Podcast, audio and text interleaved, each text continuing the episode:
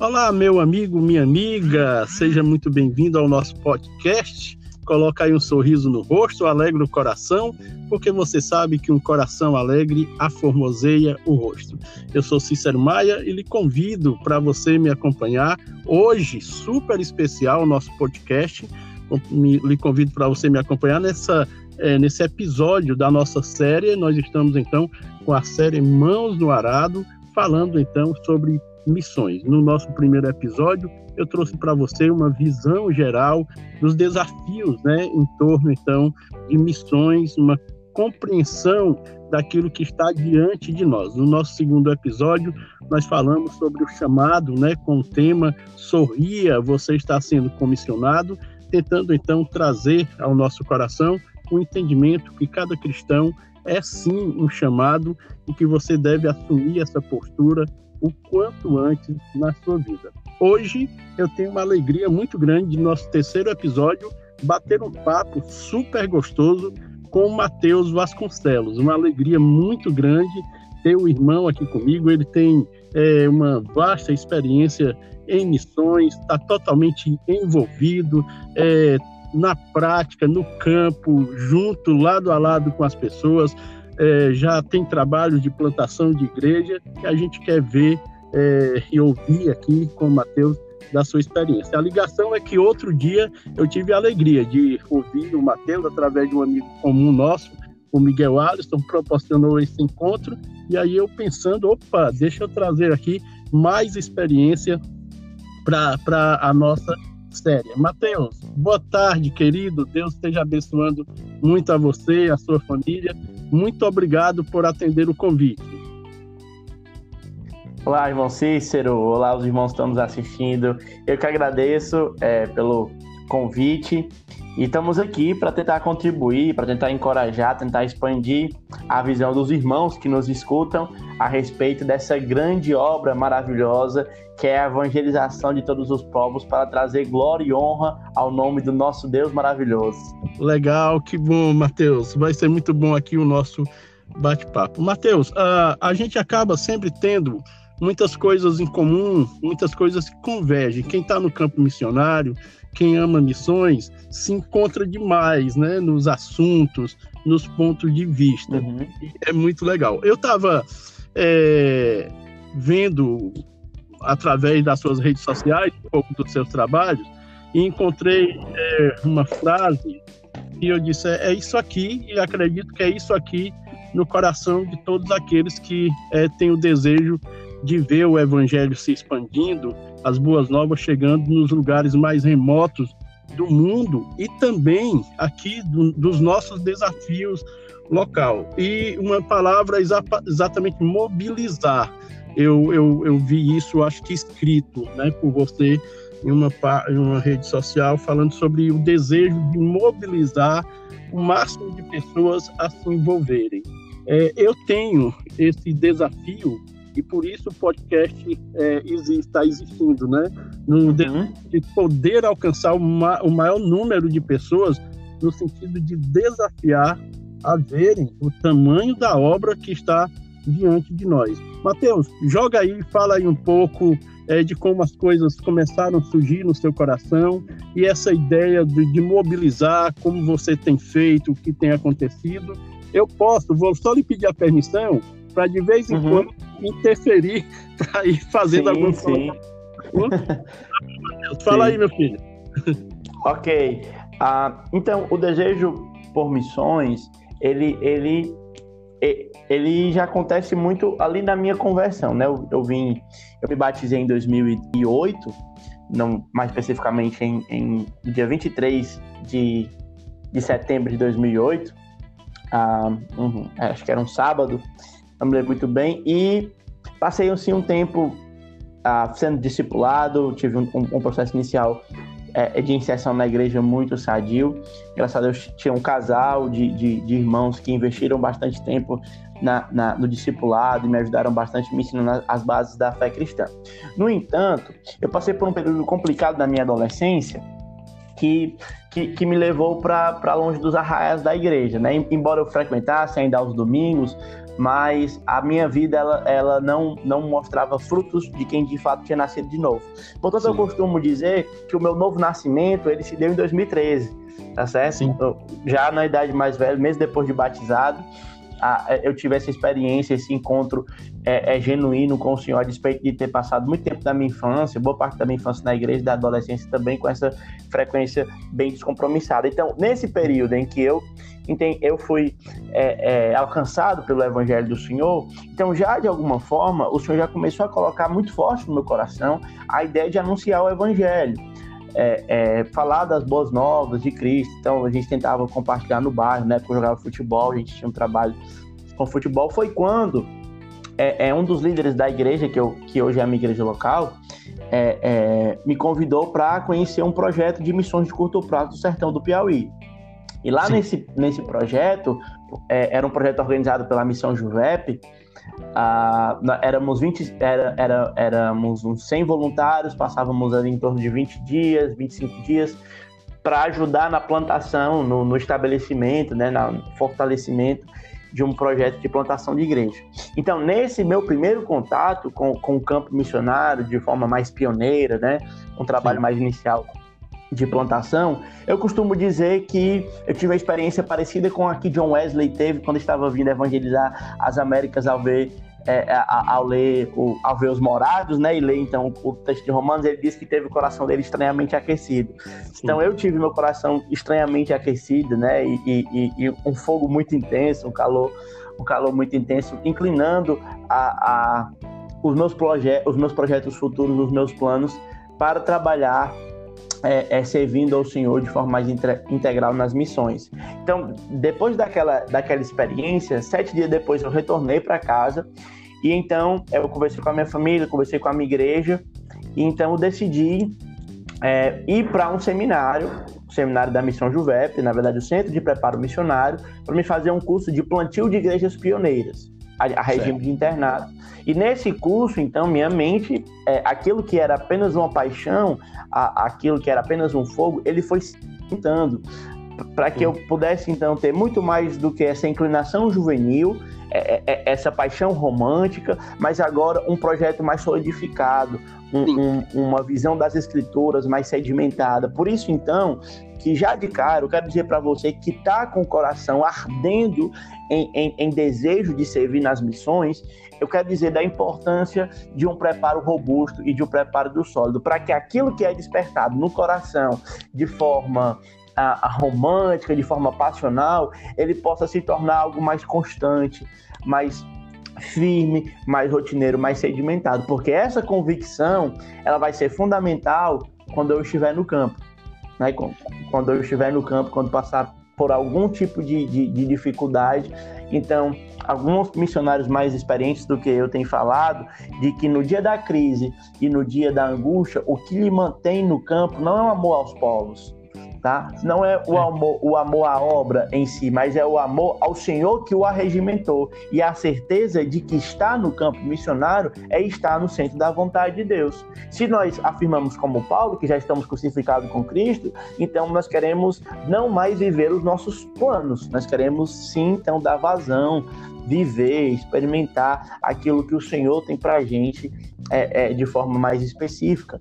Então, de modo inicial, foi mais ou menos assim que começou a, a, a, minha, a minha inclinação, meu desejo. Depois disso, eu, a gente foi, eu com a equipe de, de irmãos, fomos plantar a igreja presbiteriana Mateus, lá de, de Viração. Oi, irmão Cis. Se, segura aí a igreja presbiteriana em Viração, que a gente quer ouvir, eu quero ouvir.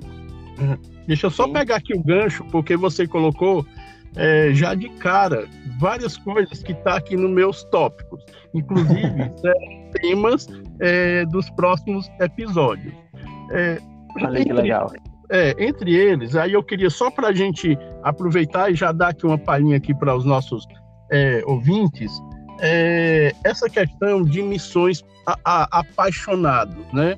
É, uhum. isso, isso, tem sido, nos últimos tempos, uma coisa que o meu coração tem se despertado muito para tentar falar mais sobre, no sentido da gente é, já trazer para os pretensos futuros missionários um, entendimento melhor é, sobre essa questão desse, dessa paixão de momento quando a gente olha para missões e vê todo aquele lado romântico dela, né? Aquela coisa uhum. bonita das pessoas querendo o evangelho. Aí você pensa nos países da África e você tem a impressão uhum. que você vai chegar lá e as pessoas vão correr para você e as pessoas e é lógico que missões é apaixonante, mas criou-se um romantismo irreal em relação a missões, que é o que faz com que muitos missionários se frustrem, né?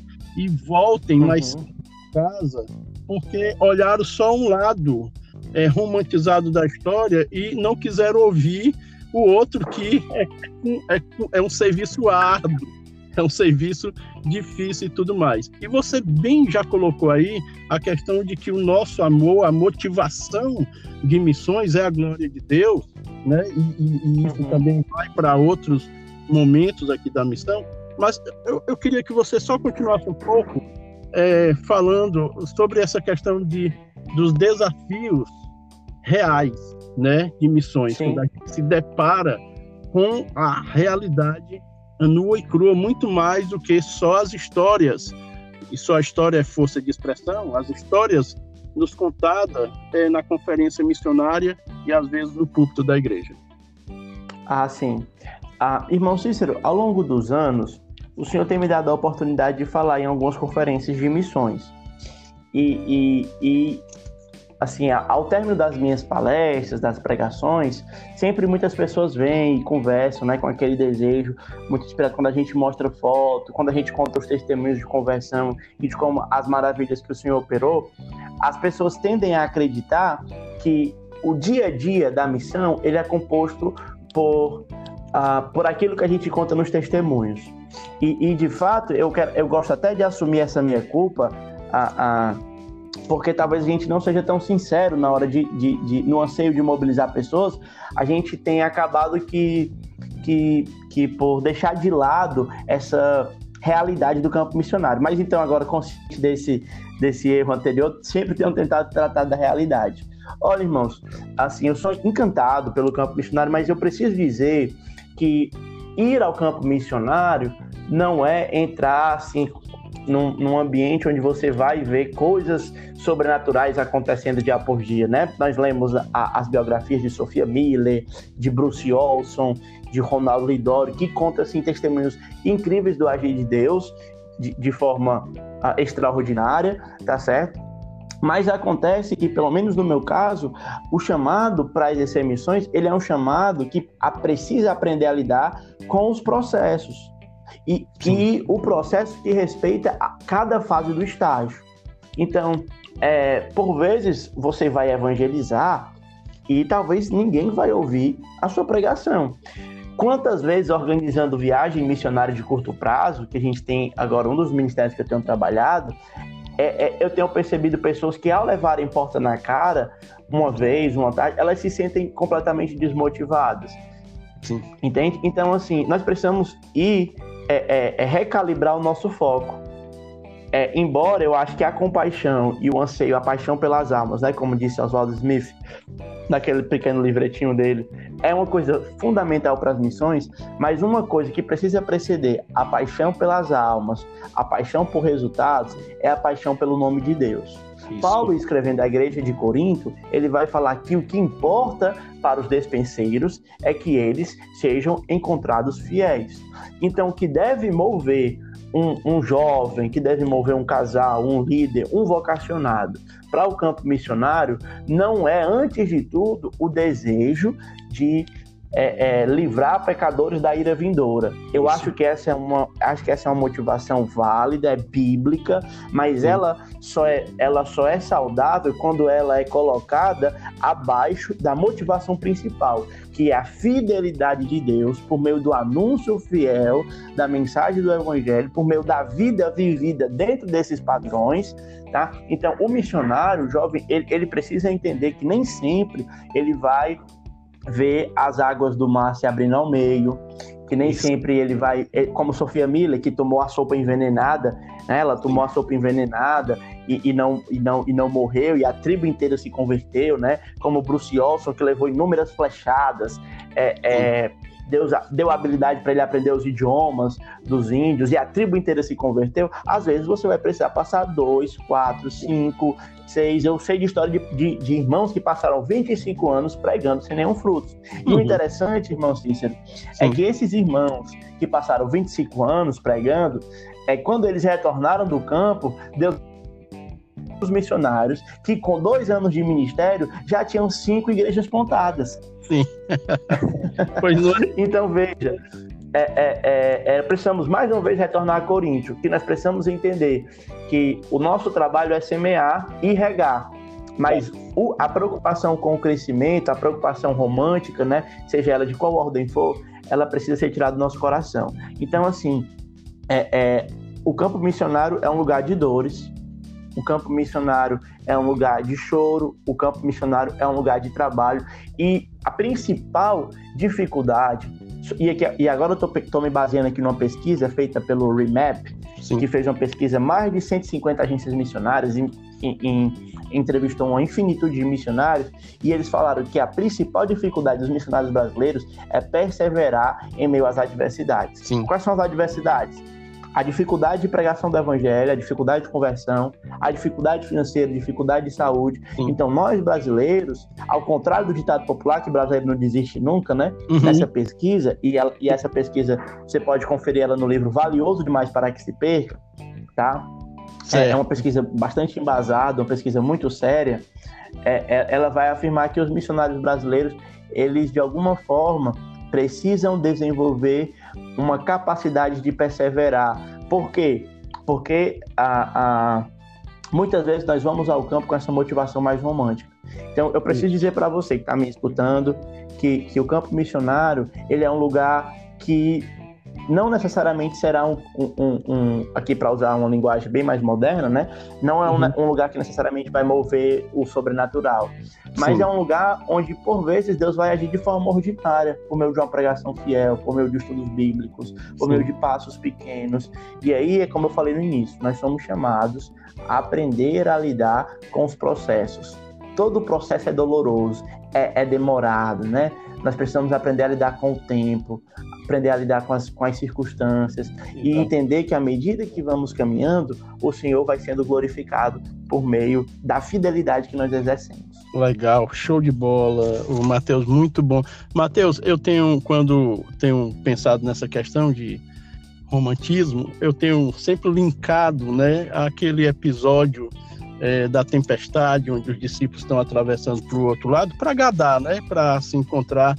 Então, o Senhor Jesus Cristo terá aquele encontro uhum. ali com aquele endemoniado. E é lógico que no texto, né? A gente vê ali o contexto, eles estão, tem uma experiência que é ali entre os discípulos e Jesus Cristo, ali não está sendo uhum. visto uhum. por ninguém. Mas é interessante aquela diversidade entre a viagem interessante como havia um destino certo, era lidar com aquele homem, fazer dele um missionário para aquela região, né? É, uhum. E eu fico pensando os discípulos voltando e dizendo assim, tu é doido, mas nós quase morremos. É quase nós perdemos nossa família por causa desse cara aí, nós vimos esse cara... Tá, tá. E aí me vem essa questão, sempre eu, eu, eu linko essa questão assim de que aquelas adversidades de alguma forma nos aponta para essa questão de como nós temos sim é, lutas é, até chegar e anunciar uh, o evangelho. Ô Mateus, me diga aqui uma coisa. Semana passada eu tratei no nosso episódio é, e você uhum. está sendo comissionado essa questão, principalmente dos jovens, né? Tipo assim, eu não sei se eu sou chamado, eu não sei se eu tenho chamado. Como é que eu faço para não saber se eu, se eu sou chamado ou não? Eu penso, eu preciso descobrir. E é, no episódio eu falo sobre esse, esse chamado que é de todo cristão, esse comissionamento que é de cada crente, a partir do momento em que você crê no Evangelho, a obra do Espírito Santo é, é nos transforma, imediatamente nós estamos comissionados e a gente até tem então relatos bíblicos, né, de pessoas que passam a servir ao Senhor imediatamente, é, até é, viabilizando meios para que outras pessoas possam também ouvir aquela mensagem. Como é que você lida com essa questão do chamado de todo cristão e o chamado específico, especial para uma missão é, em especial? Uhum. Ótimo. É, é, essa pergunta, é, é, ela é sempre uma das perguntas mais recorrentes. É, é, é, interessante lidar com isso, principalmente sobre, sobre os jovens, né? Acredito que esse, seu cuidado é mais, é, mais voltado para para os, os, ouvintes que estão na fase de tomada de decisão Sim. na vida. Pois bem, é, é, eu não vou acrescentar muito mais do que você, talvez expandir um pouco mais o que ele falou, mas não falar Sim. diferente. Que de fato é isso que nós cremos, né? Que, que como Sofia Miller falou no, ao voltar da, das tribos indígenas e, e, questionada sobre como era o chamado dela, ela disse: Eu não li o chamado, eu, eu, eu, eu apenas li uma ordem. Portanto, existe essa ordem de, de, que, é um, que é um compromisso que cada cristão deve ter com as nações. Nosso Deus é um Deus global. De alguma forma, cada igreja local é um presente de Deus para as nações, para os povos. Então, cada crente ele é chamado para se envolver, para se engajar nessa obra de evangelização das nações tá? e também local. Então, você não precisa de uma autorização específica para poder evangelizar a pessoa que ao seu lado, de um chamado específico que Deus confia, porque ele já falou pelas Escrituras. Agora, nós vemos também que no Novo Testamento, algumas pessoas, na verdade, em todas as Escrituras, algumas pessoas que Deus chama de modo mais específico para uma missão. E, e, e com alguns, é, é, eu não tenho muitos anos de ministério, são, pelo, são apenas cinco anos de ministério, mas com alguma vivência que me permite já ter algum campo de repertório ao lidar com os jovens. Então, eu consigo perceber, pelo menos algumas, alguns estágios, é, é, que lidam sobre esse estágio, mais, sobre esse chamado mais específico. A, a primeira coisa. Oi, Matheus. Me fugiu aqui um pouco o áudio do Matheus, vamos ver se ele, se ele retorna com o áudio. Nós estamos então batendo um papo aqui bem interessante sobre todos esses é, desafios em torno de missões. É, vamos só ver se o Matheus retorna aqui. Ele está conectado, mas nós perdemos o áudio do Matheus. Você consegue me ouvir, Matheus? Parece que ainda não. Vamos ver se ele restabelece aí o contato, tá bom? É, e aí nós estamos falando, o Matheus já falou aí de forma maravilhosa é, sobre a questão, né, nós tratamos aí sobre a questão do romantismo dentro de missões, que é algo que tem preocupado sempre o meu coração